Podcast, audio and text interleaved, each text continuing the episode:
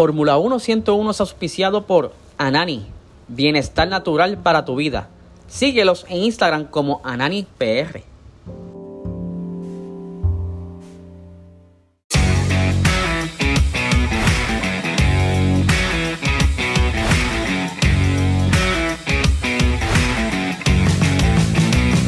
Esto es Fórmula 1 101.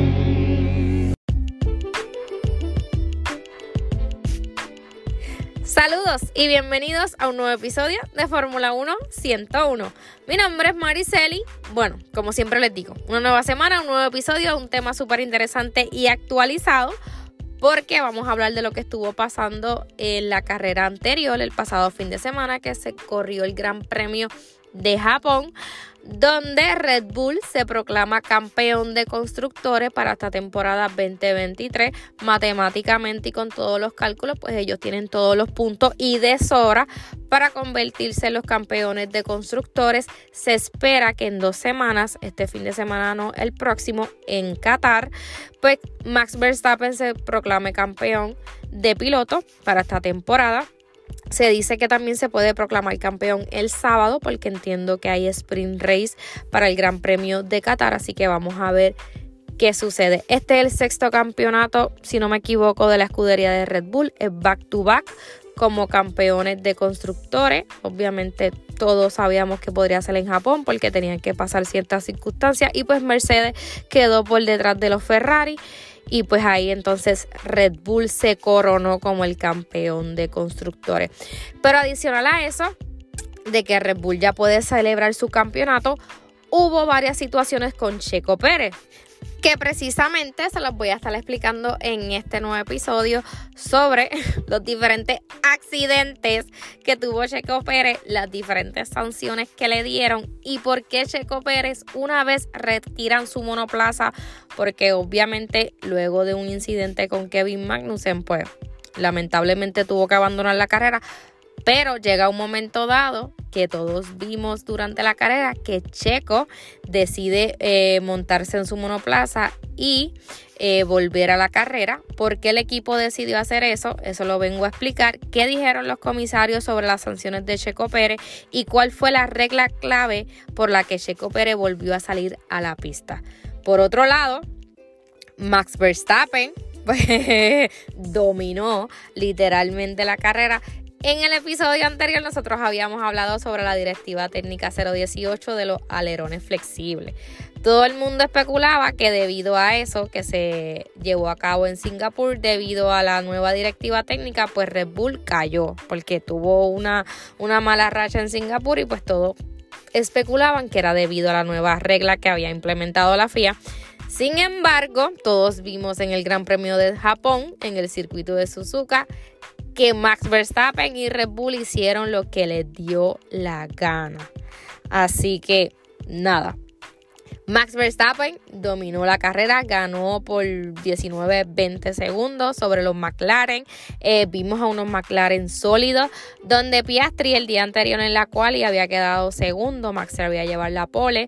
En segunda posición salía eh, Piastri, Oscar Piastri, y en tercer lugar estaba Landon Norris.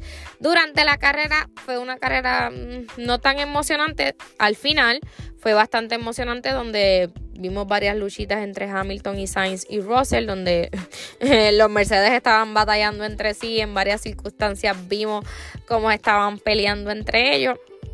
Pero al final de carrera pues hubo eh, órdenes de equipo y pues Hamilton pudo aguantar la posición con Sainz. Pero todos vimos la cátedra, nuevamente la pela que pudo dar Max Verstappen. Eh, en segundo lugar quedó Landon Norris y en tercer lugar Oscar Piastri. El primer podio para Piastri de lo que va de Fórmula 1, de lo que lleva dentro de la Fórmula 1. Realmente es un pilotazo que se está destacando bien, bien brutal dentro del equipo McLaren. Obviamente McLaren ha dado un salto, vino desde, desde lo más bajo y ha ido evolucionando y ha ido mejorando durante toda la, durante toda la temporada, perdón, así que ha ido de menos a más. Bueno, ya les di como que un breve resumen de la carrera, bastante interesante casi al final de carrera.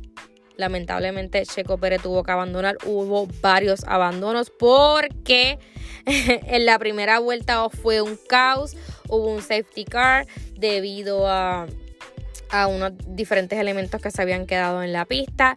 Y ahí es donde empieza lo de Checo Pérez. Sinceramente, Checo tuvo un domingo para, para olvidar. Eh, de verdad, fue difícil, difícil para él.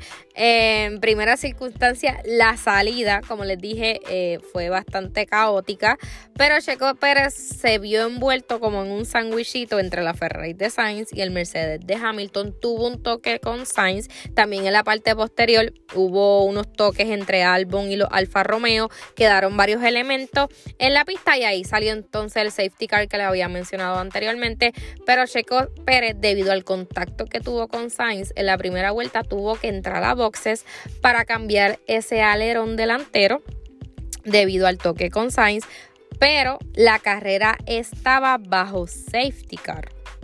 ¿Qué sucede? Una vez Checo sale de pista, pues él está saliendo de los boxes y adelanta a Fernando Alonso y al creo que a unos Williams, si no me equivoco, y la regla dice que bajo ninguna circunstancia está estrictamente prohibido adelantamientos durante un periodo de un auto de seguridad. Cuando en la pantalla sale que Checo está bajo investigación por una infracción, todavía no nos habíamos dado cuenta cuál era lo que había sucedido con Checo Pérez. Luego sale que tiene una penalidad de 5 segundos. Eh, cuando surge, cuando se reanuda la carrera, que ya hay que ya hay bandera verde, ahí se le da la penalización, la primera penalización a Checo Pérez de 5 segundos. Muchos no sabían la razón de la sanción, pero luego se explica que fue por los adelantamientos bajo el safety car. Y el comunicado de los comisionarios confirmó entonces que Pérez había adelantado a Alonso justo antes de entrar en boxes en condiciones del auto de seguridad. Y se supone que eso no suceda. Todos sabemos y lo he explicado en numerosas ocasiones que cuando hay safety car ni virtual safety car puede ver adelantamiento según el reglamento de la FIA. Ahora bien, le dieron esos 5 segundos de penalización a Checo Pérez pero, ¿qué sucede? En la vuelta número 13, Checo Pérez, una vez que él entra en la primera vuelta a, boxes para cambiar su alerón, él queda como en la posición número 18 por allá abajo, obviamente tratando de adelantar porque necesita los puntos para su equipo y para hacer una buena carrera. Pues en la vuelta número 13, él tiene un incidente con Kevin Magnussen tratando de, adelantar al piloto de Haas en una desesperación, pues en la curva número 11, Checo Pérez, pues toca a Kevin Magnussen, este hace un trompo y pues nuevamente el monoplaza de Checo Pérez queda afectado, su alerón. Entra boxes, cumple con la penalización de 5 segundos, vuelve, le cambian el alerón, vuelve y sale a la pista, pero en la vuelta número 15 deciden retirar el monoplaza. Checo Pérez abandona definitivamente el Gran Premio de Japón porque él le estaba diciendo a su ingeniero que el, el monoplaza no se sentía bien, que estaba un poco difícil de manejar, así que el equipo decide abandonar la carrera. ¿Qué sucede? Había investigación de Checo Pérez por el incidente que tuvo con Kevin Magnussen, donde Checo Pérez tuvo total culpa porque según el informe de los, de los comisarios, ellos indican que Checo Pérez intentaba adelantar a Magnussen por el interior de la curva número 11 y ellos determinaron que Pérez fue el principal culpable del incidente, o sea, del choque, porque aplicando las normas de conducción para esta temporada 2023 y donde indica que el adelantamiento en el interior de una curva se supone que el monoplaza esté bastante adelantado, una parte significativamente del monoplaza esté por delante del otro, lo que Checo Pérez no tenía. Checo Pérez no tenía el espacio para poder adelantar a Kevin Magnussen y él chocó su goma trasera. Y aquel que choca la goma trasera pues tiene la curva porque tú tienes que ceder el espacio a aquel que les corresponda entrar en la curva primero. Kevin Magnussen hizo un trompo y pues Checo Pérez también tuvo sus daños. Checo Pérez decide entrar a las boxes, le cambia en el alerón, cumple los 5 segundos que tenía por lo del safety car, pero deciden abandonar. Todavía no le habían dado los 5 segundos por el choque que tuvo con Kevin Magnussen. ¿Y qué sucede? Nada, Checo Pérez abandona, se baja de su monoplaza, continúa la carrera normal con todos los pilotos. Obviamente Max Verstappen super adelantado, entran a pits, cambian goma con diferentes estrategias. Pero ¿qué sucede? Hubo un momento donde Red Bull llama la atención de todo aquel que está viendo y eh, porque eh, vemos como Checo Pérez se metía en el monoplaza. Tenía todo, casco puesto, eh, todo su, todo su atuendo y estaba listo para volver a salir y ya habían pasado casi 20 vueltas o había perdido casi 20 giros de la carrera. Obviamente no tenía ninguna posibilidad de obtener puntos para su equipo. Muchos creíamos o muchos estábamos especulando o sospechábamos que iban a probar alguna pieza del monoplaza por aquello de lo que queda del campeonato, pues ellos querían probar algo para la próxima carrera, o sea, que Checo y Pérez iba a volver a la pista para probar otra, otra cosa del monoplaza para ver si realmente eh, tuvo daño. Pero eh, la intención de Red Bull no era esa, porque vamos a repasar un poco el reglamento para que puedan entender por qué Red Bull decide volver a sacar a Checo Pérez eh, luego de que le dieran esa penalización de 5 segundos de Kevin Magnussen y que no había cumplido. Él sí había cumplido los 5 segundos del safety car por el, por el adelantamiento del safety car, pero no había cumplido los 5 segundos del choque con Magnussen, cosa que no podía, no podía cumplir durante la carrera porque había abandonado. Ustedes saben que si el piloto le dan 5 segundos de penalización o lo cumplen boxes o se lo añaden al final de carrera. Pero aquí Checo Pérez había abandonado, quedaba esa incertidumbre. Pues Red Bull, eh, ni corto ni perezoso, pues decide aplicar el reglamento y vamos a repasar un poco lo que dice el reglamento deportivo de, de la FIA para esta temporada 2023 y precisamente en el artículo 54 respecto a incidentes durante la sesión de carrera o sprint, se dice que eh, un piloto se le puede imponer eh, una sanción de 5 o 10 segundos, un stop and go o un drive-thru durante una carrera, dependiendo mm, de cómo los comisarios vean eh, el incidente que ocurrió y qué penalización conlleva. Pero, ¿qué sucede? En el reglamento, en el apartado, en el artículo 54.3a, dice lo que les estaba explicando. El piloto deberá entrar en el pit line, detenerse en su posición de parada durante al menos 5 segundos, dependiendo de la penalización.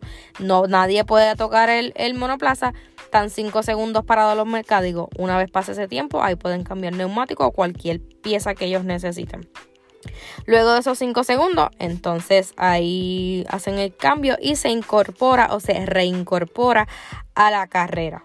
Sin embargo, aquel piloto pues obviamente que no podrá parar nuevamente en boxes, eh, se le añadirán esos 5 segundos al tiempo transcurrido de la carrera o del sprint. Pero ¿qué sucede? Aquí está la clave de lo que obligó a Red Bull y a Pérez a volver a salir. Una cláusula dentro de este mismo reglamento que indica si se impone una de esas penalizaciones, 5, 10, la penalización que sea, en este caso 5 segundos para Checo Pérez, y ese piloto no puede cumplir la penalización debido a que hay un abandono, se retira, cualquier cosa, los comisarios pueden imponer esa penalización en otro, en otro gran premio y va a ser una penalización de posiciones en la parrilla para la siguiente carrera. O sea, que si Checo Pérez no eh, cumplía con esa penalización de 5 segundos que obtuvo por el choque con Magnussen, tenía que cumplirla en Qatar, pero iban a ser eh, con posiciones en parrilla, por ejemplo, en la cual y qué sé yo, quedaba tercero y le daban ciertas posiciones en parrilla, pues tenía que ir para atrás. Red Bull no quiso eso. Así que decidieron sacar a Checo Pérez cumplir con los 5 segundos de penalización por el incidente con Magnussen y entonces Checo Pérez salió, eh, salió de nuevo a la vuelta 40 si no me equivoco, luego de un giro paró en boxes para cumplir sus 5 segundos de castigo, volvió otra vez a la pista y finalmente recibió las instrucciones en la radio, retira el coche definitivamente y así abandonaron completamente la carrera. Nuevamente, si Checo no cumplía estos 5 segundos de penalización en Japón, iba a Qatar, pero con penalizaciones en las posiciones de parrilla. Por eso salieron. Y otra cosa que también estuve viendo en diferentes videos que estaban explicando, porque yo estaba bien confundida yo sé que algunos también, porque yo entendía que una vez el piloto se baja de su monoplaza no puede volver a competir.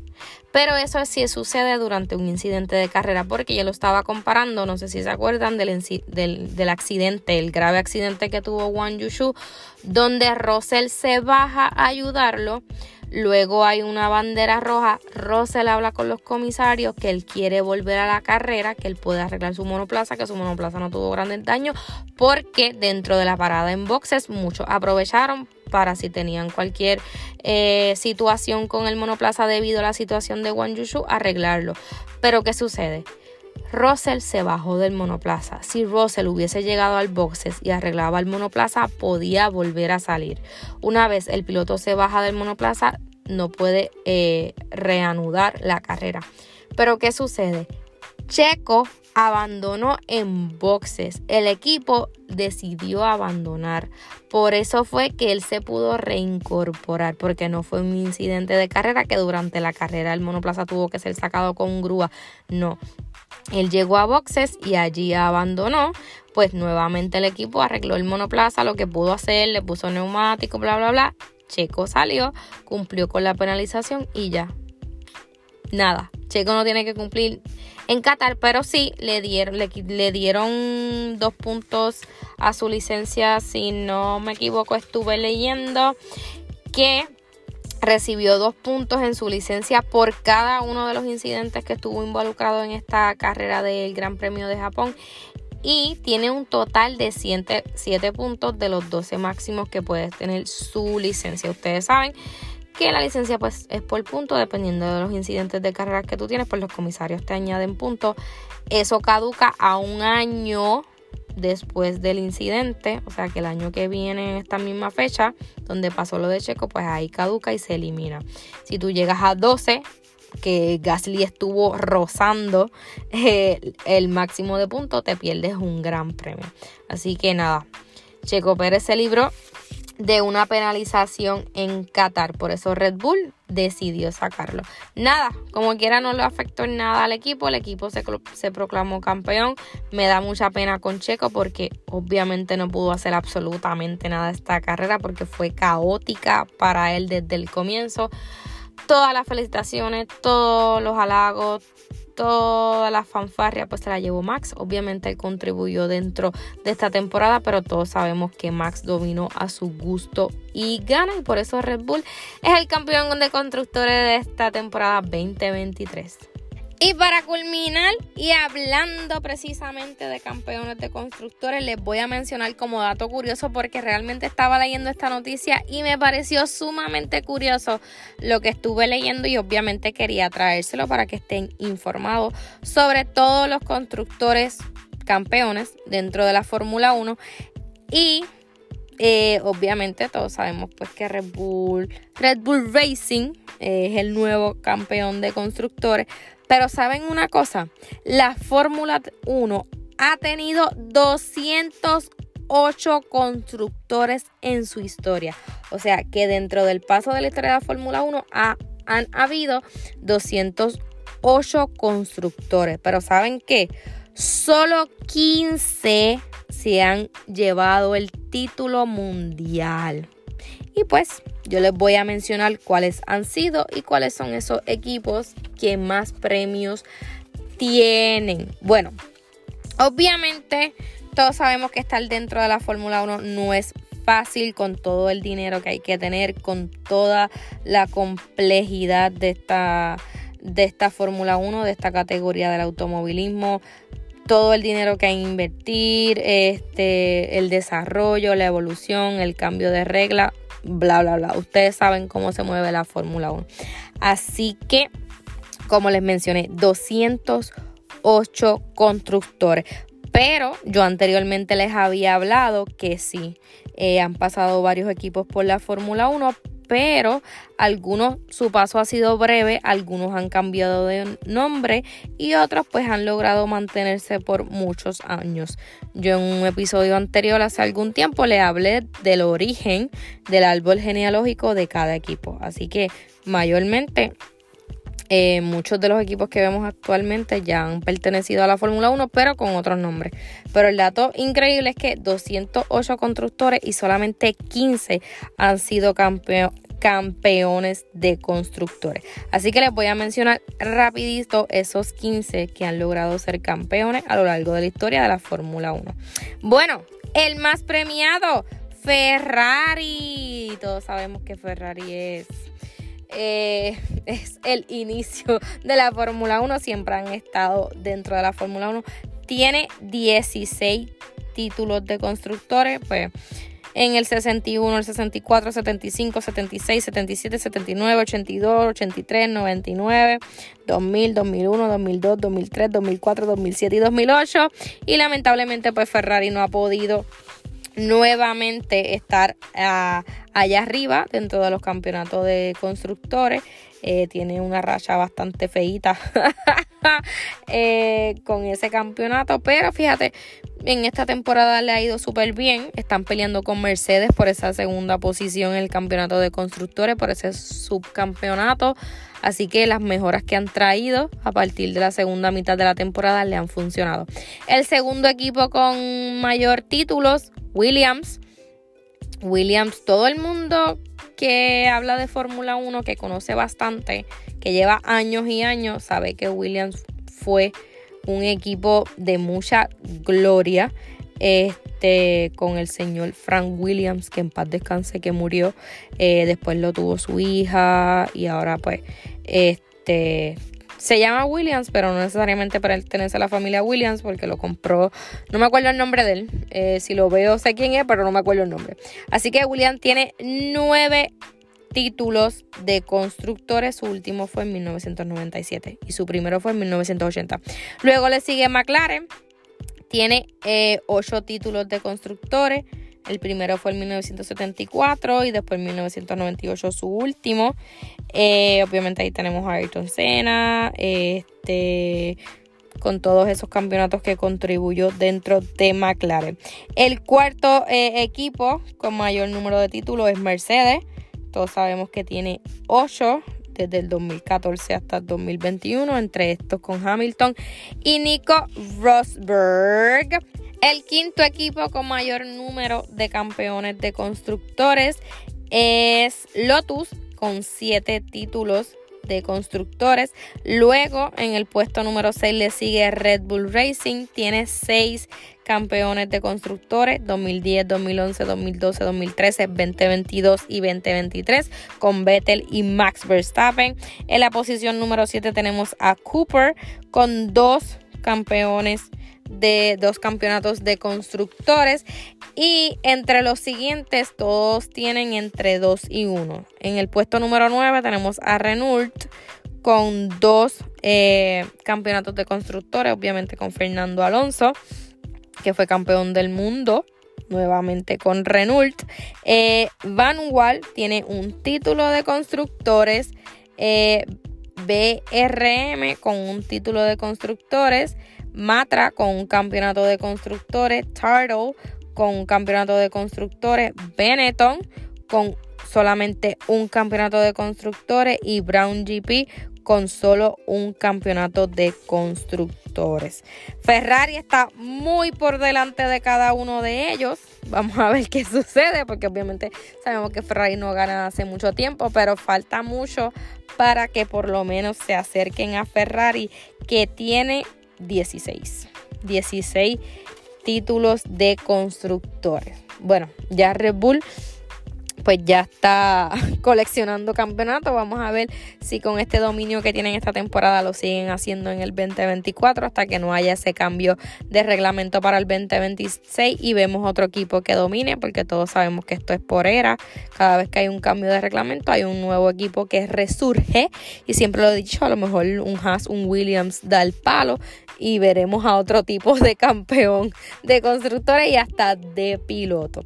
Bueno, hasta aquí este episodio, espero que les haya gustado, espero que hayan entendido todo lo que les pude explicar. Ese dato curioso también de todos los campeones dentro de la Fórmula 1. Así que nada, los dejo, me voy porque ustedes saben que yo hablo muchísimo. Así que nos escucharemos en la próxima. Hasta luego, bye.